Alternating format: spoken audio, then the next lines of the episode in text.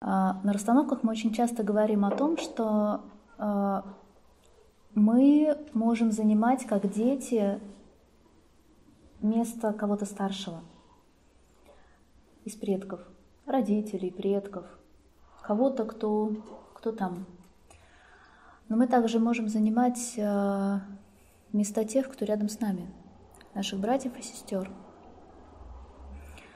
И от этого у нас в жизни не меньше проблем и не меньше трудностей может быть. Да?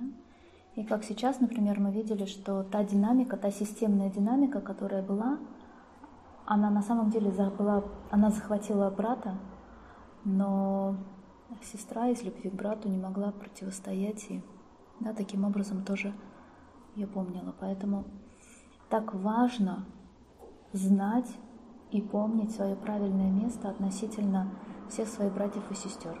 Мы очень часто говорим, мы очень часто говорим о том, чтобы помнить правильное место относительно папы и мамы. Да, такая первая наша задача. Да? Но когда мы говорим о законе старшинства, мы всегда вспоминаем еще и о братьях и сестрах. А, мы не всегда хотим быть старшими и не всегда хотим сохранить место старшего, правда? и не всегда соглашаемся быть младшими.